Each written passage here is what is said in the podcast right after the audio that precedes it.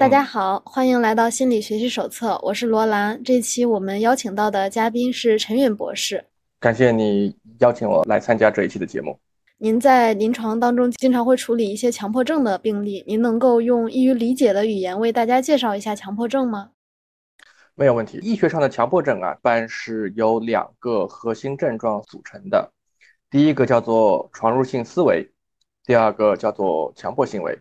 我们要不先从强迫行为开始说起吧，因为强迫行为一般是我们比较容易观测到的。比如说哈，咱们可能常听到的一个强迫症的症状，就是一个人他不断的去洗手，他一天可以洗二十五十次，甚至一百次手，哪怕手洗的都蜕皮了、出血了，他还是忍不住的要去洗手，这就是一个强迫行为的症状。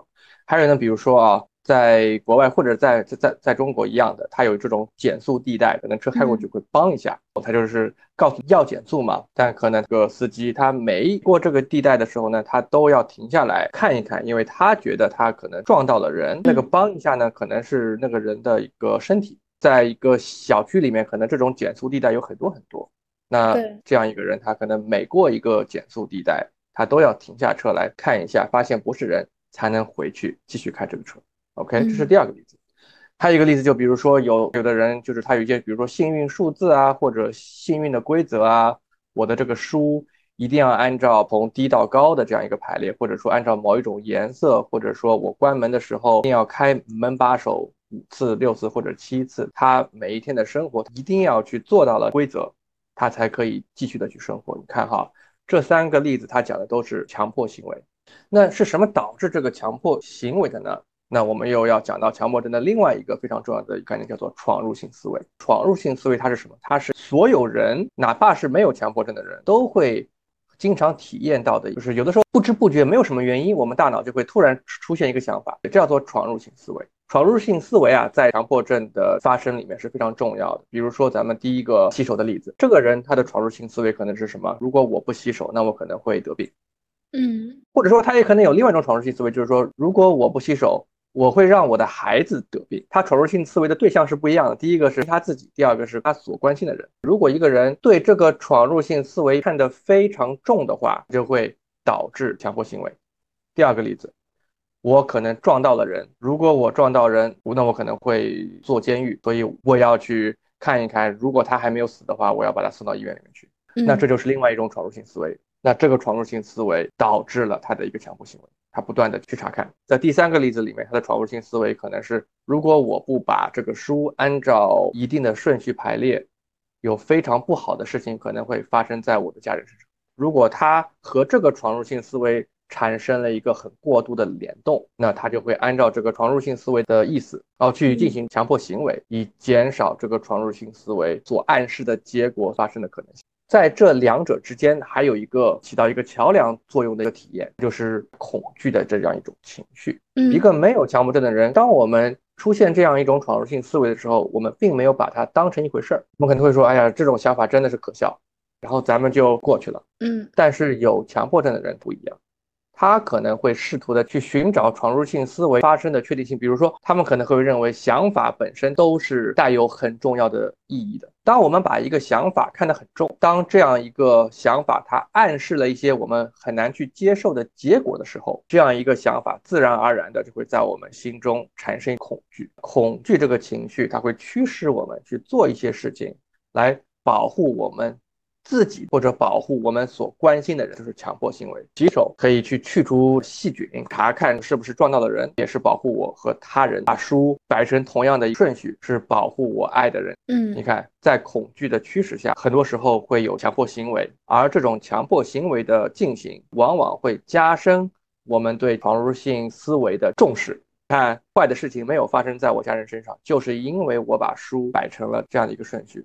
如果我没有摆的话，谁知道我家人会出现什么样的情况呢？他就会加深对闯入性思维的重视，他就更加频繁地出现在我们的脑海里，他又会继续触发我们心中的恐惧，带动咱们的强迫行为，形成了这样的一个闯入性思维、恐惧、强迫行为、闯入性思维、恐惧、强迫行为的这样一个循环。之所以强迫症治疗会存在一些困难，就是因为这个内循环非常牢固的。嗯。感谢您对强迫症的介绍，我确实在生活当中也遇到过这样的例子。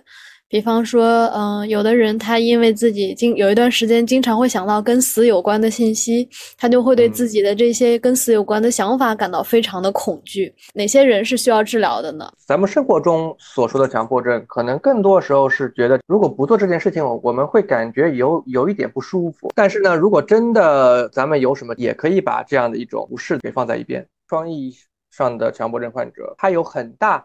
一部分上的生活行为并不是他自己想要的，嗯，而是被强迫症恐惧所支配的，嗯，生活意义上的强迫症，它更多的是在很大程度上，他对于他个人的生活的行为的控制还是占有主动权。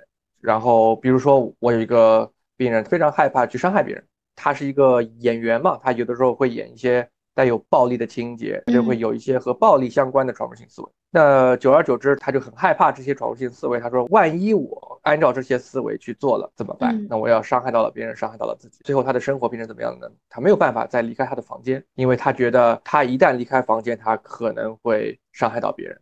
嗯，所以唯一一个方法就是把他自己锁在自己的房，他牺牲了自己全部希望的生活。看，对，这个就是临床上强迫症他非常重要的一点。就是对我们生活产生了非常大的影响。还有最后一点啊，我还是希望可以跟大家分享一下，就是说有闯入性思维其实是非常正常，所有人都有闯入性思维。真正定义强迫症的关键点是我们如何对这个闯入性思维做出反应。嗯，如果你能给这些闯入性思维非常少的注意力，非常轻松的让它过去，这个闯入性思维就不会对你的生活造成太大的影响。但是如果把这些很随机的、没有意义的闯入性思维看得很重的话，它就可能慢慢的把我们带入强迫症，这也是有可能的。好，呃，谢谢您的介绍。我想这样的话，大家也能够区分自己到底 是不是强迫症了。这些强迫症，他们闯入性思维都是很清晰的吗？闯入性思维它类比的定义有非常多哈。所有强迫症患者共通的是情绪上的不适，很多时候是一种恐惧。但也有少数情况，他仅仅是我就是觉得不舒服，他可能没有说去害怕一具体的东西，但是他就是说，如果我不这样做，我觉得很不舒服，所以我必须要这咱们在治疗过程中可以去用一些问题去帮助病人去注意到他们害怕，就比如说，如果你左脚迈出这个房门，并且你不去重新做这个步骤的话。你觉得会有什么事情会发生？那这样的他一系列的问题就可以帮助患者慢慢的去注意到他害怕的结果是什么。嗯，还有强迫症啊，它的治疗之所以困难，因为还有一类的害怕的结果无法被证伪。比如说，我有一个病人，他害怕如果我对上帝不敬，那我死后就会进地狱。他的害怕结果是死后进地狱，那这样的一个结果是没有办法在他生前被证伪。对这样的一种类似的闯入性思维，如果没有比较专业的干预的话，病人可能会有非常高的难度去 let it go。那您在临床上会如何治疗强迫症？强迫症啊，治疗首先咱们要谈机理。他强迫行为的目的是什么？他是去帮助我们去感到安全感。如果我把书排成列，那我家人就会安全了。如果一直洗手，那我就不会去生病了。但是如果我们往深层次看的话，这种安全感它其实是并不存在的。因为无论你洗多少次手，我们身上都是有病菌。我们人只要活着，它都是有生老病死的。就是说，洗手无法去完全的去排除我们生病。对于强迫症患者来说，他的强迫行为的目的是希望可以百分之百的去消除他们害怕的结果发生的可能性。嗯。但是这样的一种尝试啊，是必然会失败的，因为我们害怕的结果发生的可能性永远不会是零。对，那回到咱们的治疗哈。那既然说咱们强迫行为它的功能是去逃避，或者说去去建立一种比较虚伪的安全感，我们要做的就是帮助病人去面对生活中可能发生不好的事情的这样一种可能性。那咱们做的治疗叫做暴露与反应抑制治疗，嗯，它有两个部分，一个是暴露，一个是反应抑制。暴露顾名思义啊，就是要帮助病人把他们置于触发他们闯入性思维的环境里面，比如说让。那个害怕撞到人的司机去开那种有很多 bump 的这种路，因为他每一 bump 一下就会触发他的闯入性思维。我们的治疗的方法就是去帮助客户首先学会去面对他们的闯入，而触发这些闯入性思维的方法就是暴露治疗。当我们暴露治疗之后啊，如果说去做强迫行为的话，那这样一个暴露治疗是完全没有作用的，因为这个强迫行为会再次给病人安全感，那我们这个暴露治疗它的作用它就没有了。所以，我们第二个部分非常重要，叫做反应抑制，就是把我们暴露在我们害怕的结果的时候，我们要能够帮助病人去去除那些强迫性。比如说，开车经过有 bump 的路段，即便他心里感到非常恐惧，我们依然继续开车，我们不下来查看。或者说，咱们举第三个例子，咱们把书给打乱，同时我们继续去我们的生活，我们不把书给归为同样的顺序，这就是一个反应抑制。或者说，咱们用第一个例子，咱们用手摸了公共厕所的地板，那反应抑制是可能是什么呢？用手去抓一些零食，然后吃掉，这个就是一个反应抑制。我们要帮助病人去学习的，就是说，即便有这样一个风险，你可能会生重病，但我们依然可以去面对我们的恐惧，然后去做我们希望做的生活。这就是暴露于反应抑制治疗的大致的框架。嗯，谢谢您的介绍。听起来这个治疗实施起来会很困难，因为病人在当中会感觉到极度的不舒适。对的，这个治疗会给病人带来一定痛，但同时咱们很多时候希望帮助病人去了解的是，即便不做这个治疗，他们的生活也依然非常痛苦。如果我们回到刚刚那个演员的例子，他一个人困在自己的房间里面，这对他的身心是会造成极大的痛痛苦，更多的是长期的。那我们希望帮助病人去了解的是，我们做这个暴露治疗在短期之内的确会给他们带来痛苦，嗯，但是从长期来看的话，当他们学会去面对他们的恐惧，同时继续自己的生活的话，他们痛苦的程度可能在长期被减轻非常多。我们的目的并不是说去消除这个闯入性思维，嗯，闯入性思维它是人之常情，是我们大脑的一个特性，是没有办法被消除的。我们要帮助病人学习的是，当这些闯入性思维出现的时候，如何去处理和这些闯入性思维的关系。强迫症还有一类非常好的一个治疗叫做接纳与承诺治疗法嘛，个核心就是叫做 psychological flexibility，就是在心灵上的一灵活性，这对于强迫症治疗它也非常有帮助。嗯，谢谢您的介绍，呃，真的是非常的精彩，我想也会对听众有很多的帮助。我最后想要说的啊，就是说很多时候强迫症的患者内心是非常孤孤独的。和我工作过的很多强迫症患者，我发现啊，他们个个都能得。奥斯卡是不是？